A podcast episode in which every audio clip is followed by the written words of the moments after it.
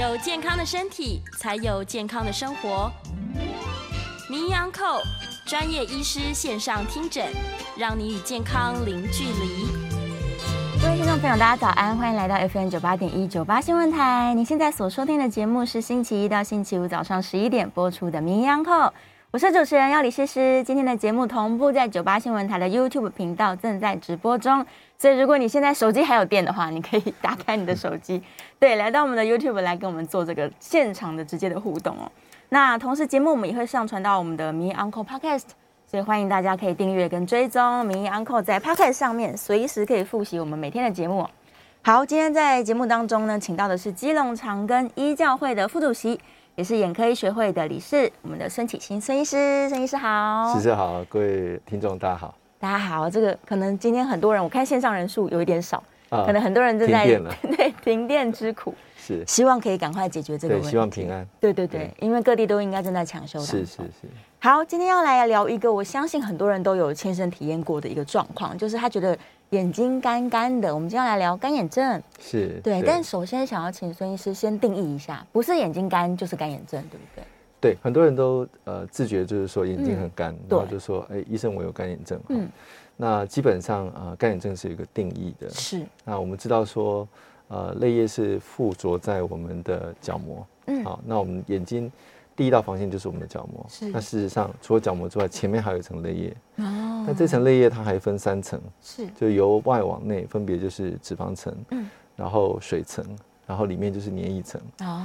所以其实最简单的定义就是说，你有一些症状，嗯，而这些症状达到一定的标准，然后再加上说啊，呃，你有一些。看起来检查上面有一些问题，是啊，比如说你啊，这个泪液的分泌的确比较比较低，嗯，或者是你的角膜已经有受伤，哦，是，那这样的一个情情况，我们就是说啊，病人是干眼症，嗯，才会需要说他可能每天要更加注意这个眼睛的保湿。没有错，没有错，没有错。是，所以他如果只是说用眼过度，手机滑太多，眼睛干干的，那这时候他可能还不是。对，其实很多人都会有这个问题啦，尤其现在呃三 C 的这个产品，我想。几乎是人手一机了，是有的人是二机、三机都有可能。没错。那再加上说在呃室内的这个呃时间也比较久，嗯，那呃我们现在在在这个呃录影的这个现场的话是比较比较比较热一点点，一点点。但是呢，如果说你是呃长久在啊这个冷气房里面的话，啊、你的湿度呢可能就会稍稍微的下降。是。那再加上你这个长时间的呃近距离的用眼，那你可能眨眼睛的次数就会减少。是。那这个时候呢，本来应该要保护你啊、呃，这个角膜的这泪液呢，可能就会减少。嗯。那如果你不去注意它，那你持续的这样子，呃，这个虐待你的眼睛，嗯，或者没有注意到一些呃环境的一些这个、呃、改善的话呢，是。那可能本来是可以恢复的，嗯，或本来不严重的干眼症就会变成很困扰。啊、呃，甚至有可能会有一些啊呃、严重的这种后果。是，所以他就是因为用眼过度了，眼睛不能休息，然后这个泪液必须要一直分泌，所以有可能就会造成他眼睛的受损。对，没有错，嗯、没有错。哦，所以实际上他真的如果被诊断成干眼症，它的原因就会来自于这样的，就是用眼习惯不良。呃，这是其中一个原因之一啦。那其实诗诗刚刚问到的问题就是说，那到底干眼症有哪一些所谓的危险因子？对。那我想简单的跟大家提醒一下哈，其实诗诗本身就是危险因子之一了，因为戴隐形眼镜。呃，这个只是其中一种，是因为我们根据我们统计，女性得到干眼症的机会啊是男性的两倍。哇，对，所以性别。对对对，我们在呃去年呢有一个呃登在国际期刊的研究，是那这个研究呢就呃分析我们台湾的健保的资料，是那我们就发现呢干眼症跟性别有关系，嗯，女性大概是男性的两倍左右。那另外跟年纪也有关系，哦，对。如果我们把全人口哈切成四个等份来看的话，十八岁以下，十八到三十九，嗯，四十到五十九，呃，四十到六十四，然后六十五岁以上，嗯，那你可以看到这个干眼症的比例呢，啊，呃，分别是不不到不到一个 percent，是。到大概啊四个 percent，哦，然后到十个 percent。然后到六十五岁以上的话，会有二十个 percent 以上。哇，其实发生率挺高的。对，就是随着你的年纪，那还有就是说，呃，我们刚刚讲过性别是。那女性的话，可能呃跟荷尔蒙有关系，所以停经之后呢，可能会比较容易有这样的现象。是。那另外就是说，也跟一些啊、呃、全身性的疾病有关。嗯。比如说你有糖尿病，糖尿病，比如说你有免疫系统的问题，是。那免疫系统问题就很多了，比如说你有风湿性关节炎，嗯，或者是红斑性狼疮，是，或者是干燥症，哦，一些自体免疫性的疾病，它有可能会同时破坏，嗯，啊，我们的泪腺，那造成我们泪腺的分泌不足，是。那这个时候的话呢，也会造成干眼症。那诗诗刚刚也提到另外另外一个很重要的就是，啊，戴这个呃隐形眼镜，对，使用三 C 产品是。那大家要知道，隐形眼镜是戴在我们的。角膜的前面，嗯，我们的泪液也在我们的角膜前面，是，所以在这个时候呢，你如果要维持你的啊隐形眼镜的湿润度、清晰度、透明度，那势必就是有一些泪液要跑到我们的隐形眼镜里面去。对，如果这个时候你在室内的空调又变得比较干，嗯，比较冷这样的一个情况的话，那这个在隐形眼镜里面的水分又会蒸发到空气里面，所以无形当中呢，你的这个泪液就要加倍加倍的分泌。是，那如果这个时候你有没有注意到，或者是说没有适度的休息，嗯、那很可能一个可逆的、嗯、啊这样子的一个干眼症就会变得不可逆，那病人的症状可能就会雪上加霜，就会觉得更严重。嗯，所以隐形眼镜的确也是真的是一个危险因子。对，其实根据我们的研究里面也发现了，就是说，呃，一般可能认为说这个年轻点的，嗯，好、哦、小女生啦、小男生啦，这个戴个隐形眼镜啊，这个眼睛可能还很耐操。对。可是我们发现呢，事实上很多这种呃眼睛有问题的，好，我们在研究里面发现很多眼睛，比如说你有破皮啊，有一些角膜受伤的这样的一个状况，反而是在比较年轻的这个族群里面比较容易发生。哦，那为什么呢？我们就觉得这个很有趣了。是，那可能除了戴隐形眼镜之外，可能他们对于疾病的一个意识。就是说，他们比如说，哎、欸，也没有觉得说，也还好，或者是觉得无所谓。是。那等到真的很严重的时候来，往往看到都有一些眼角受损的一些情况。哇，对，对因为很多年轻人我知道，他们可能佩戴时间过长，没有错，甚至戴着过夜。对，这些都是一些很恐怖的事情，它可能会造成眼睛，这个非常非常可怕。对，造成眼睛受伤，再来细菌就堆积在上面。没有错，没有错，对啊。那现在越来越多，我们顺便再提一下隐形眼镜好了，因为可能很多人都有在佩戴。对。现在越来越多说什么哦，保水度比较高啊，保湿程度比较好的隐形眼镜是，但仍然它的风险是存在的。对，是这个很有趣啊。嗯。很多人就是说啊，那既然我的呃这个眼睛比较干，对，那我就戴一个保湿的。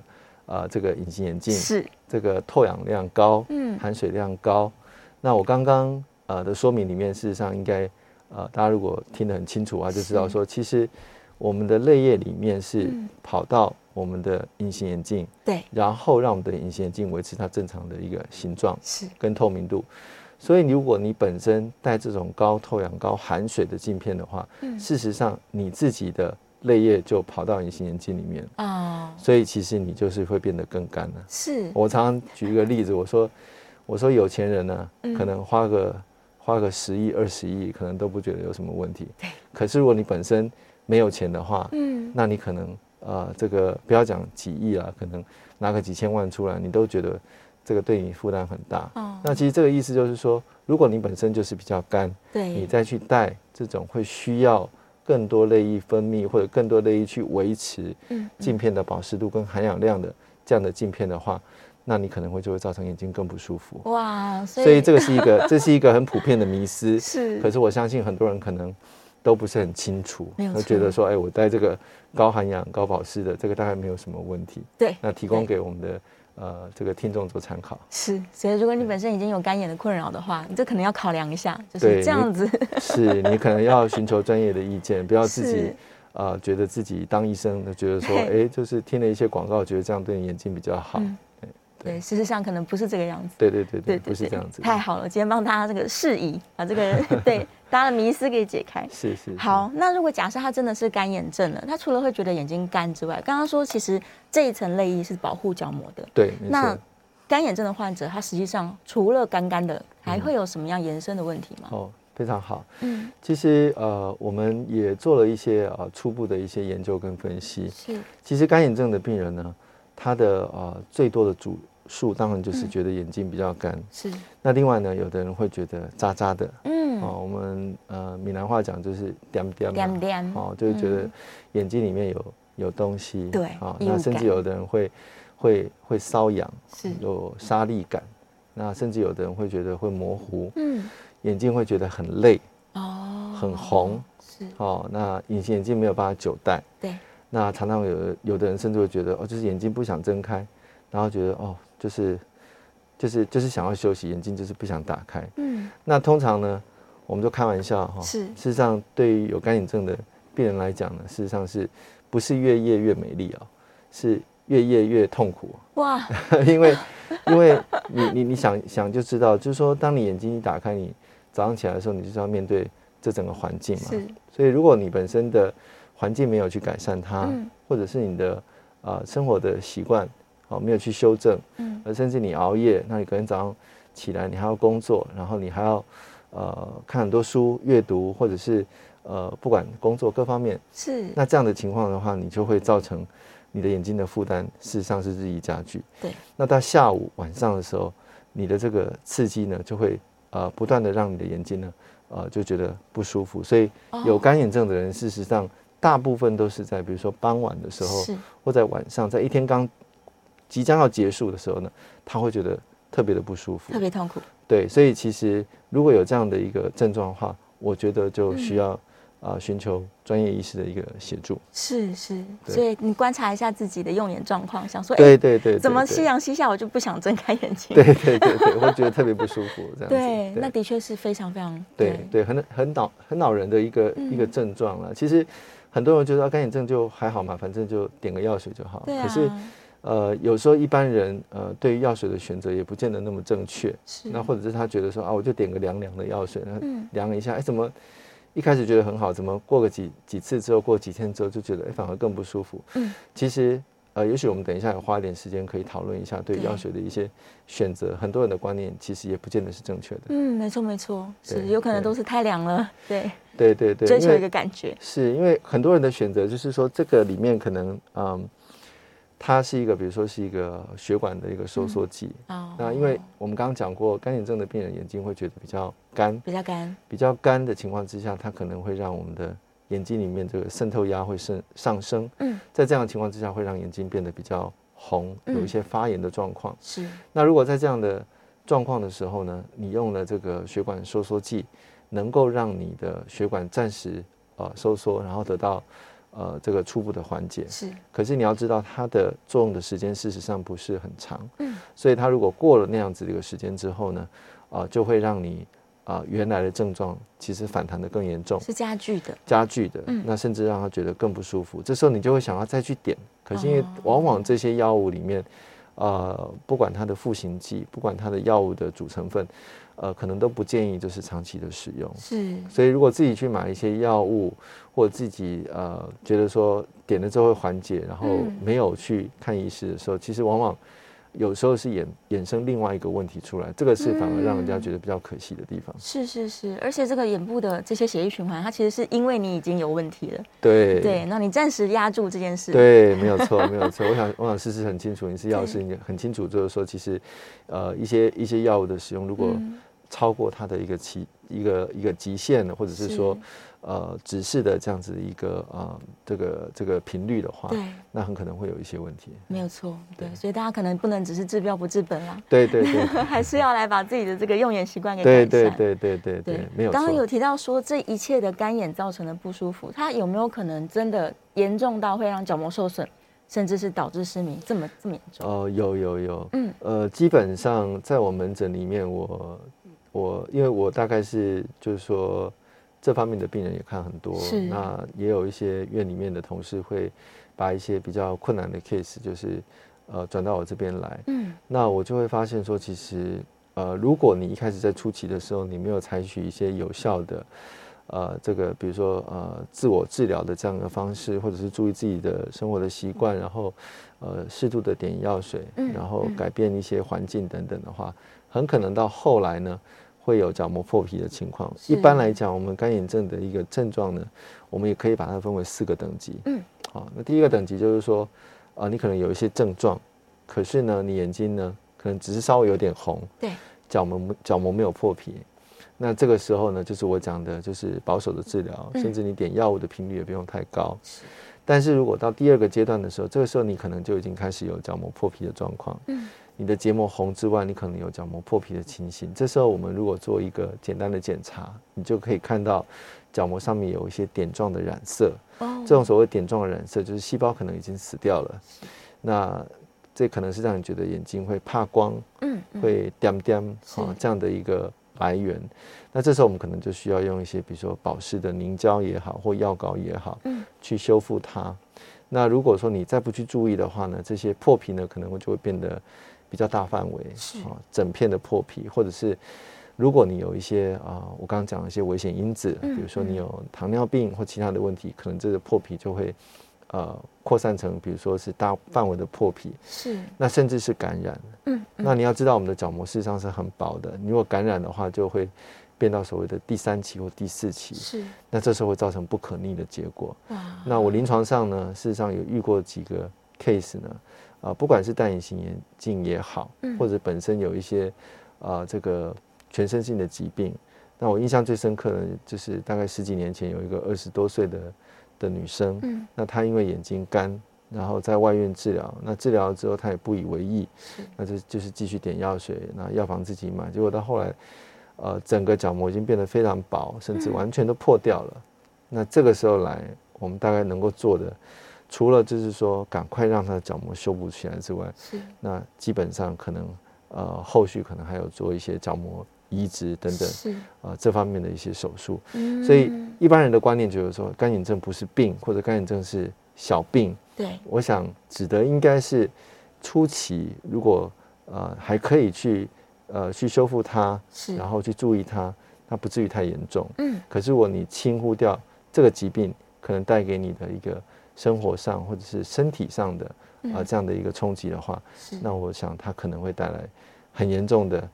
家庭，甚至我们讲的比较夸张一点，也可能带一些社会上的一些负担，嗯，因为你你可能要在复明的过程里面，还是需要有一些社会的资源，是，这是相当可惜的。没有错，因为角膜它的受伤，这基本上真的是只能等移植。对对，如果严重的话，当然做非常做角做角膜移植。那如果说呃只是稍微啊、呃、比较旁边一点的，或者是不是那么深层的感染的话，那我们啊、呃、早一点介入的话，嗯、这个呃恢复的这个。机会还是很大的，是是，所以还是要保养它，一定要注意，一定要保养，一定要保养，一定要真的真的要呼吁我们的嗯呃听众，真的是要好好的爱护自己的眼睛，真的 对呀。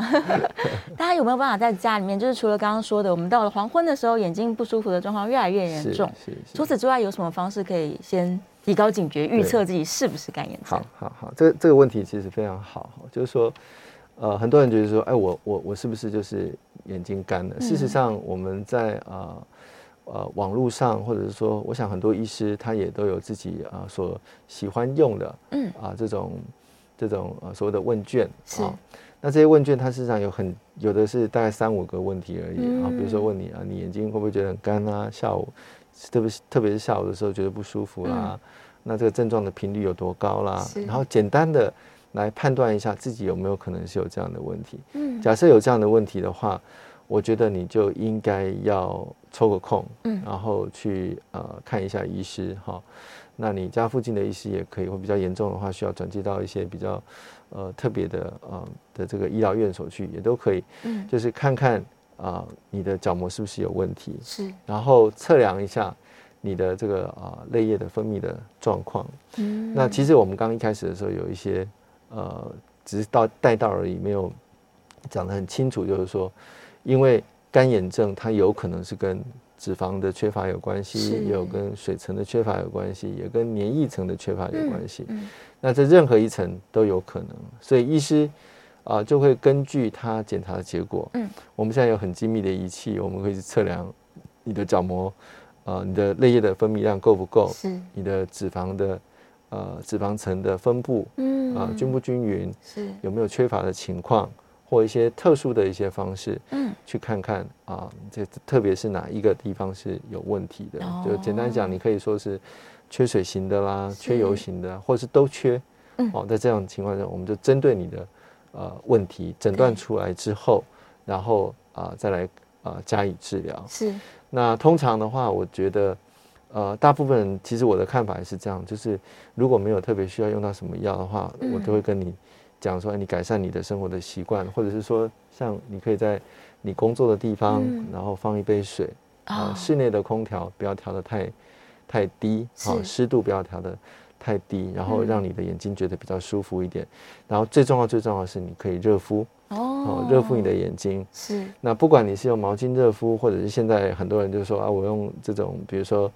呃，市面上买的买得到的这种眼 罩，有湿气的，或者是说热敷的，不管是哪一种都可以，就是可以让你的眼睛得到适度的放松跟休息。嗯、那记得，呃，这个一定要记得，就是说要三十分钟休息个五到十分钟。那你可以常常做所谓的眨眼睛的这样的动作。眨眼睛。对，因为其实眨眼睛的过程里面呢，它是可以刺激。啊，释放一些脂肪，嗯，然后刺激释放一些泪液，是。那我们在这个过程里面，强迫自己休息，眨眼睛，然后得到适度的一个滋润，是。这个时候，我想对你干眼症的症状的缓解都是相当有帮忙的。哦，所以还要有意识的休息，有意识的眨眼睛。对，没错，没错，没错，没错。在国外呢，啊，我事实上有很多的朋友呢，像在日本啊，在韩国，他们有时候就会自己拍一个，嗯，叫病人呢怎么眨眼睛的这样一个动作。哇。配上一些很可爱的这个是。这个这个音乐啊，然后让让大家来来来这个模仿，来一起眨眼睛，也是蛮有趣的。哦，也是蛮好的，也是蛮好的，所以可能可以在 YouTube 上面找到，可以可以可以，每半个小时就放一下，或者是定时的提醒你，对，然后你就可以跟着做。哎，真的设一个小闹钟是有用的，有用，对，因为我自己也是一直。盯住荧幕不会动的人，对。对，然后之前很流行那个番茄钟嘛，十五分钟叫一次，对对对。我就发现油眨眼真的差太多了。对。对对，这这是这是很很就是自我提醒，然后自我呃这个治疗的一个很好的方式。是啊是啊，所以也也只能这样子，从生活作息上做改善。对对，不要到很严重还要拜托医生。对，这是这是最最呃节省成本的，也是最有效的方式。是是，对，没错。希望大家都可以好好照顾眼睛。对，好，在这段节目里面，我们先聊了很多跟这个干眼症的定义啊、症状啊、怎么样自我照顾啊。那在下一段节目，可能我们可以来稍微再延伸说一下，究竟该怎么样做治疗。那加上我们刚刚提到的这个药水的部分哦，对，其实经过医生的说明，大家一定知道这学问其实很大的。对，所以不要自己 在市面上乱买。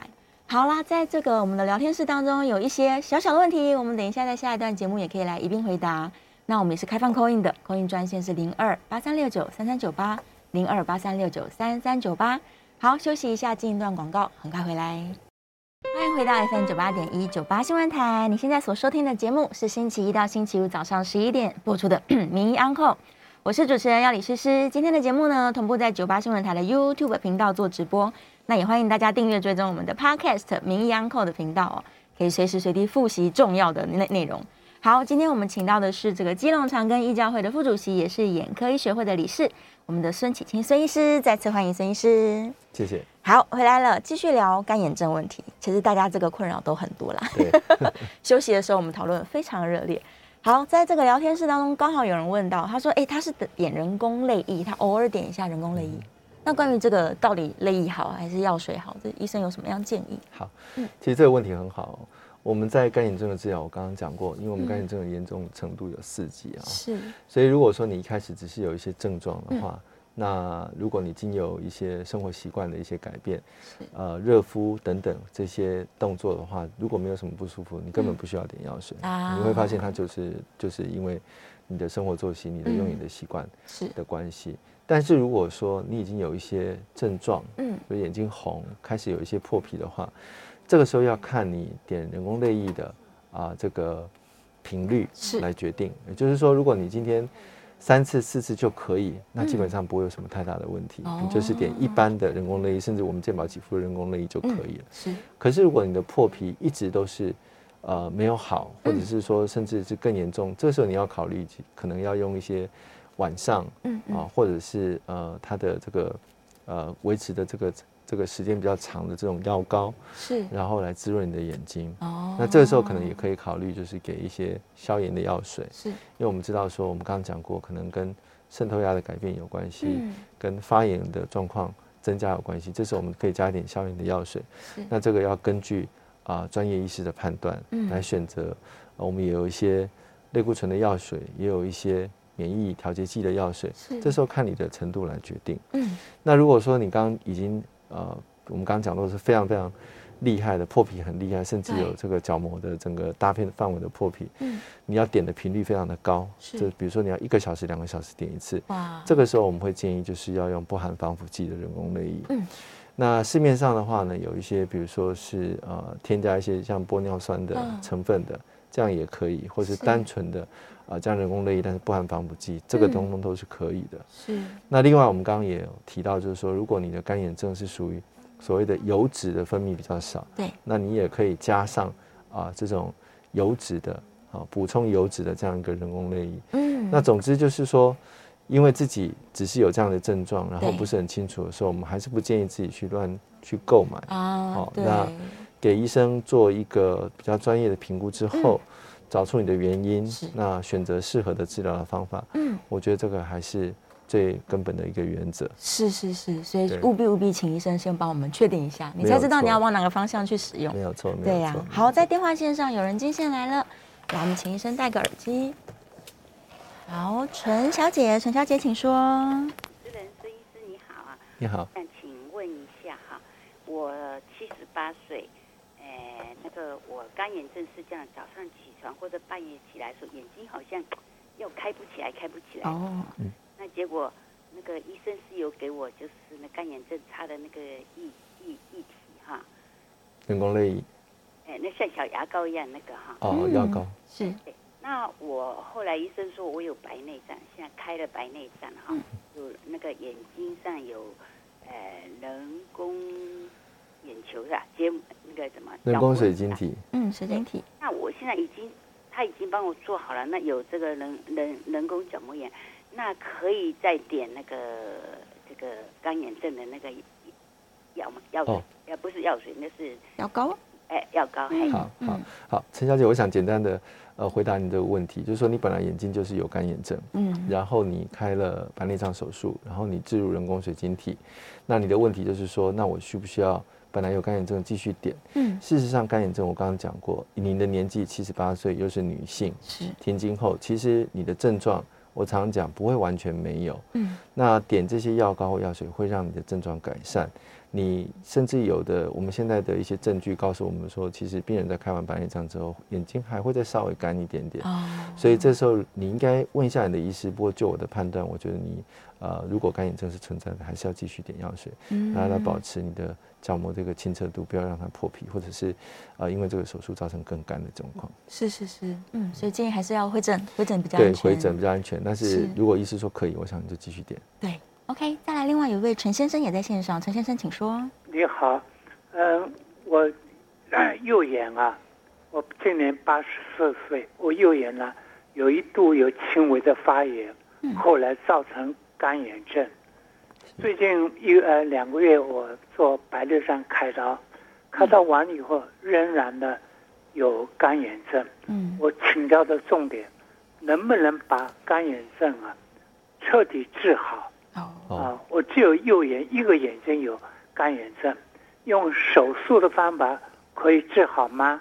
哦，好，谢谢，好，好，好，这这个问题也是蛮多人问的嘛，嗯，就是我们如果保守的治疗，呃，这个没有效的话，是、呃、需不需要做手术？那因为呃，陈先生，我并没有看到你的你的状况，然后、嗯、那听起来的话，应应该是之前有一个受伤，是，所以造成眼睛比较干。那你现在虽然开了开了刀之后，可是因为一样年纪的关系，嗯、而且我刚才也讲过，这个干眼症会随着年纪越大，对，那它的发生率会越高。是，所以我常常跟很多人讲，我就是说，呃，我们要学习跟他和平共处了。嗯，哦，就好像说你今天有高血压、有糖尿病，你说会不会好？很多人可能会说，哎，我吃了什么东西就好？我想，还是不要轻易的轻信了哈，因为这种。嗯慢性病的话，我觉得最好的原则就是跟他和平共处。是。那你的这个症症状，如果真的，呃，比如说很厉害的破皮，或我刚刚讲过角膜已经整个变薄，或者是有一些呃可能破破裂的这样的一个危险，那当然呃，比如说最严重就是做角膜移植了哈。是。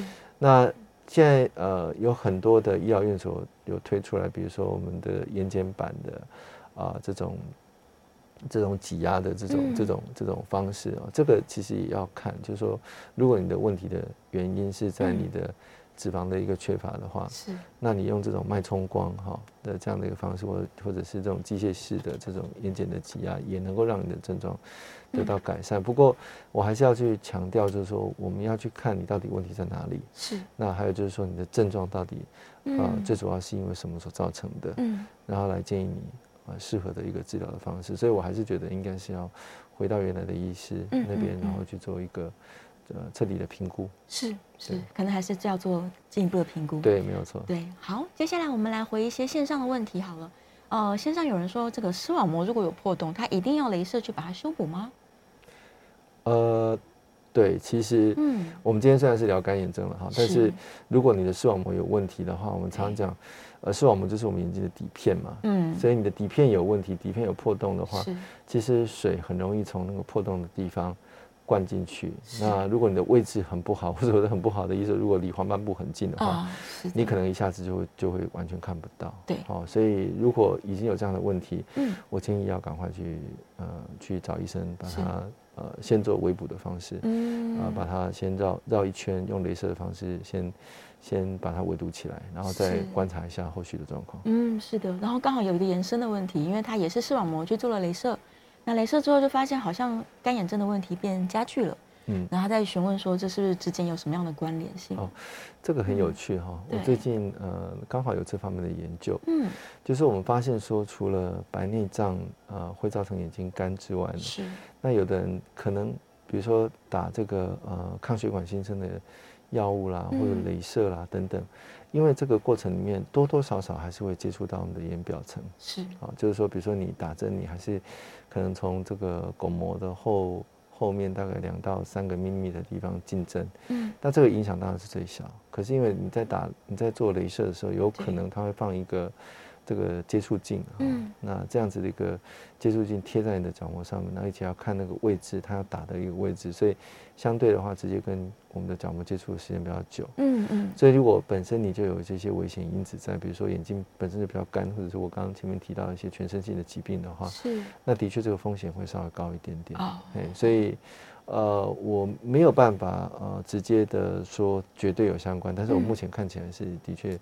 的确好像有这样的一个关联，我们要进一步再去、嗯、去做一些做一些做一些研究，嗯、对，是，所以他可能还是需要去眼科把这个干眼症的问题再做处理，对对对，再好好的再、嗯、呃再处理。是是是，然后哎，刚好有人又在问这个药水的部分，他说人工泪液啦，他、嗯、说如果不含防腐剂，他今天使用了不含防腐剂的人工泪液，他是随时都可以用吗？无限制的用？理论上这种不含防腐剂的人工泪液是随时都可以点的，就是说你需要的时候你就可以，你就可以点。是。那有些人的话就是可能他说啊，那我我十五二十分钟我就觉得很不舒服，我可不可以点一下？如果你是用不含防腐剂的人工泪液，我想是比较没有问题的。哦。但是还是要看一下里面的成分，因为呃，我们有时候在门诊里面。呃，会看到病人跟我讲，哎，我这个不含防腐剂，对，那我点这个点很久，就我一看，哎，好像好像不是这样，其实是有的，对，然后那那这个我们就就是，我想还是要问一下医师啦，问一下医师，因为因为门诊常常有很多人就是什么儿子女儿在美国在哪里，很好心啊，寄一个什么东西来，就我们一看说，哎，这个好像跟你的目前的症状是没什么关系，不太适合，对，有时候我觉得还是还是给医师啊、呃、稍微。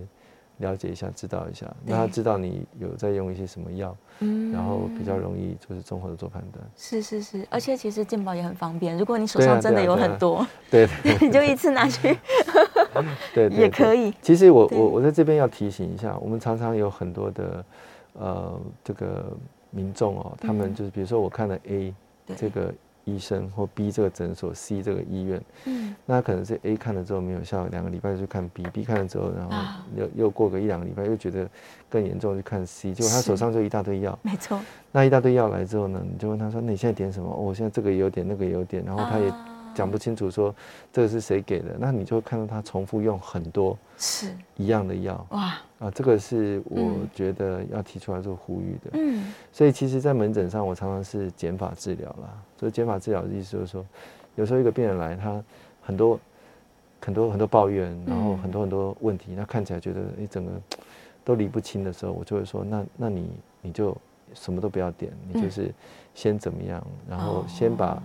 呃，真正重要的问题，可能过几百几个礼拜之后，再把它做一个理清。所以，真的啊、呃，要要在这个这个地方呼吁，就是真的大家不要，呃，这个也是健保的一个啊，也是。一,一个一个一个状况所产生，因为大家太这个医疗的可进性太高了，没错，而且成本太低了，所以大家就会就就说到处看，其实。呃，第二意见的征询并不是不好，可是，是可是问题就是说，如果你、嗯、你今天在这个治疗的部分的话，很多的药或者是很多的一些治疗都混在一起的话，嗯、其实对你本身来讲，我觉得是是可能是个负担，可能是相当相当不好的，是是是，反而因为是药物造成的一些问题。嗯、好啊，OK，、嗯、我们这个稍微休息，间段广告，下一段回来继续讨论哦。Okay, okay 首届新制学测放榜后，许多学生跟家长都很冲击，因为英文只在学测考一次。考坏了就只能重考喽。面对考招的新制哦，建议高一高二生可以咨询飞哥英文，建构英文的超强实力，让飞哥英文指引正确方向。有兴趣的家长们，若要预约试听，请上飞哥英文的官网。好，欢迎回到 FM 九八点一九八新闻台。你现在所收听的节目是星期一到星期五早上十一点播出的《名医央叩》，我是主持人要李诗诗。今天的节目呢，同步正在九八新闻台的 YouTube 做直播当中。欢迎大家来到我们直播的画面上面，可以来直接跟我们做线上讨论哦。那也别忘了订阅《名医央叩》的 Podcast，可以随时随地做复习。好，这个继续来讨论。我们请到的是基隆长庚医教会的副主席，也是眼科医学会的理事孙启清孙医师。再次欢迎孙医师。谢谢谢谢。好，我们还再讲一次 call in 专线哦。call in 专线是零二八三六九三三九八零二八三六九三三九八，欢迎大家进线来一起讨论干眼症。哦，然后在我们九八新闻台的直播这个聊天室当中，这个我们贴了一个影片，这个就是孙医师他亲自跟大家解释干眼症你要注意什么，所以随时可以点来看看。对对对对对，太好了。哎，有人在问要吃什么东西，这个饮食对于干眼症的改善是有帮助的吗？好，其实这个问题很多人问哦。对。那很多人就会跟我讲，就是说，哎，那个叶黄素，对，呃，可不可以吃？干眼症会不会好？嗯、那我常常讲说，是说叶黄素，叶黄素在这几年哦，感觉上已经是治眼科百病了。啊，对，就是说，大家可能会就是说，叶黄素也可以，呃呃，这个老花啦，除了黄斑部的问题之外，这个老花啦、干眼症啦、白内障啦，甚至近视都可以。嗯，我想这个这个观念可能还是需要厘清啦。是。那对于这个呃食疗的部分，呃，基本上在几年前的话，呃，这个相当权威的这个。这个美国的这个呃新英格兰的的医学杂志也有做了一个这个呃这种前瞻性的一个呃分就是分组的这样的研究，是大概结论是这样子，就是一般人会觉得这个 omega three 对于呃这个所谓的这种这种呃比较健康的这个这个脂肪酸哈不饱和的脂肪酸是对于眼睛干是有效的，因为它能够促进你好油的一个分泌啊，然后。降低这个发炎的状况，可是他们做出来一年的这个结果并没有太大的差别。哇！可是呢，还是有发现，只是说没有达到统计的目的。嗯，有吃还是稍微好一点，但是没有达到从统计上的这样的一个意义。是。所以一般来讲，如果要吃的话，我们还是会建议啊，我们的这个患者呢，或者我们听众呢，你可以去呃吃这个 Omega Three。嗯嗯嗯。那对眼睛来讲是一个保养。是。那我常常也提醒啊，就是说。呃，就好像我们知道维他命，呃，C 很好，是 B 群很好，可是你不会说我每天吃我就不会生病。对。那我觉得那个观念也是一样，就是说，这让你体内的啊这样的一个好的脂肪酸增加。是。那我们希望是促进一个正向的循环。嗯。还是要加上你自己本身，我刚刚前面所提到的这种呃生活上的一些啊环境的一些改善。对。用眼习惯的啊注意，那这样的状况，我觉得才有可能。达到一个呃促进你生活品质的一个很好的方式。是。那其实叶黄素并不是呃简单讲，并不是用来治疗干眼症的。不是。但是如果说你觉得呃吃了有有效的话，我觉得也可以吃，没关系。嗯、我常常也跟病人讲，我说 其实有时候他觉得好，你跟他说这个不好，他反而觉得心里面就有失落感。是。那同时，其实对我们的眼睛来讲也是。也是有帮忙的，嗯，所以你也如果真的是需要吃，我觉得综合维他命其实也是 OK 的，也是蛮好的，是的，对，多吃蔬菜水果啊，没错没错没错没错，对啊，我们在电话线上有两位，来，我们先请廖小姐，廖小姐请说。哎，您好哈，嗯、我是那个，呃，我我是那个那个 RP 的孩子，因为我是遗传基因哈，是。我是母系遗传。那哎，您刚才就讲说是眨眼睛，那请要要怎么个扎法？然后呃，我那个热敷的话哈，要多少个热度？要怎么个敷法？那 RP 的孩子的话哈，就是视网膜色素病变，还有指望吗？因为我妈妈都已经全盲的，那我们的遗传基因很毒，那我们三个孩子头尾都中奖，那现在说我们活着人是要怎么自救？可以帮我们吗？哦，好好。呃，廖小姐，我想您的问题大概分两两个部分，然后就呃，针对 RP 的部分，呃，基本上它是一个遗传性的疾病，那有一些呃基因大概呃的关联性大概也都知道。不过我觉得您不需要呃太失望啊，因为呃我知道目前国内有一些医学中心呢，呃已经开始在进行这些啊、呃、基因的治疗。那我常常讲我说呃人活着就是要有一个希望嘛，有很多。疾病在过去可能都没有办法治疗，我们现在发现，呃，也许我们可以从呃基因治疗的一个角度来切入的话，嗯、那在未来我相信也有很多的一些临床的试验，呃，这个部分千万不要呃失去一些希望。我相信呃呃不久将来我们的这个呃医疗的医学的一个进步，应该可以带给您呃跟您的孩子一些实质、嗯、实质上的一些帮助。是。那第二个部分的话，您有问到就是。呃，要怎么扎眼睛哈？嗯、那另外就是，呃，有提到就是说这个热敷的这个温度。嗯。那简单说，这个扎眼睛你要有意识的，嗯，有意识的自己觉得自己在眨眼睛，因为这就是一个完整的一个啊、呃、眨眼睛的过程。哦。所以你可以适度的去提醒你自己，就比如说半个小时之后，那你就是做一个一分钟，到两分钟，嗯、那你就眼睛用力的眨，然后再。打开，然后用力的眨，然后再打开。那这样的一个过程里面的话，那能够促进你的呃泪液，不管是脂肪或者是水层的分泌，我想对你的眼睛一定有帮忙。是。那在热敷的这个温度的话，呃，一般建议的话是大概洗澡水的温度哈，嗯、所以也就是大概四十出头就可以，四十不要超过四十三哈，嗯，大概四十二度左右。那这样的温度的话是有助于啊、呃，假设你是这种。呃，脂肪缺乏型或脂肪阻塞的这样子一个状况的话呢，嗯，呃，可以啊、呃，让你的油脂可以做比较呃这个流畅的一个分泌。是。那以上做这样的说明。嗯，手中把它搓热热的，这种温度也是还可以，对不对？如果你没有其他的一些，嗯、比如说这个毛巾啊，或者是其他的，哦、对。其实有时候真的很冷的时候，你的手中搓热热，然后。呼个这个，对这个呼个气啊，对你眼睛也是会觉得，也是觉得蛮舒服的。觉得蛮舒服。手上没有热敷道具的时候，把手搓热。对对对，这可以。对，好，再来有位林先生，林先生请说。啊，医师两位好。是，你好。